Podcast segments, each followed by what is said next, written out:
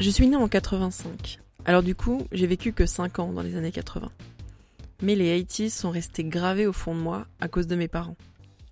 Grâce à eux, je me souviens de l'accession au pouvoir de Mitterrand, de la fin du punk, de celle du mur de Berlin et du règne musical de Carlos. De son vrai nom, Jean Chrysostome Dolto. Il ne faut jamais l'oublier. Mais pour moi, les années 80, elles sont dans les cheveux de ma mère et dans les cheveux de beaucoup de mamans de l'époque, avec les permanentes à la maison.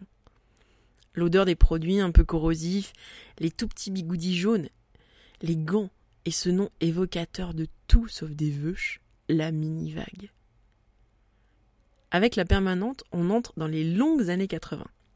Celles qui vont de 1978 avec Olivia Newton-John dans Grise jusqu'à 1998 avec la coupe de cheveux extrêmement volumineuse de Sarah Jessica Parker dans les premières saisons de Sex and the City. Parce que c'est comme ça les 80s. C'est plus un état d'esprit qu'une décennie.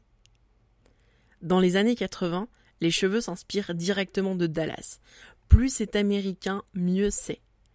Et grâce à MTV qui arrive en France en 87, c'est les chanteuses qui donnent l'exemple. L'important, c'est de changer de tête à chaque disque. Sur la pochette de l'album Guilty, sorti en 80, dans lequel on retrouve son tube Woman in Love, Barbara Streisand arbore une chevelure mousseuse avec des boucles extrêmement serrées. En 84, avec Like a Virgin, Madonna lance la mode du décoloré avec des grosses racines noires et des énormes boucles un peu wild, très coiffées, décoiffées. En 88, c'est au tour de Nicole Kidman d'adopter la permanente, notamment dans le film Emerald City. On le voit, à chaque chanteuse, sa coupe de cheveux. Le cheveu devient une signature, une identité originale, presque un champ de bataille. Et ma mère avait choisi son camp. La coupe courte et les boucles ultra serrées, en mode mouton. Mon père, lui, n'a jamais passé le cap de la coupe mulet.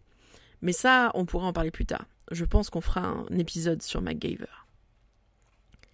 La permanente, pourtant, n'est pas un enfant des 80s. C'est bien plus vieux que ça. Elle a été inventée en 1906 par un coiffeur allemand, Karl Ludwig Nessler. Mais je pense que le développement des produits de coiffure à domicile ont permis l'explosion des permanentes choucroutées dans les années 80. La permanente serrée, c'est tout un monde. Mais je vous confier un truc.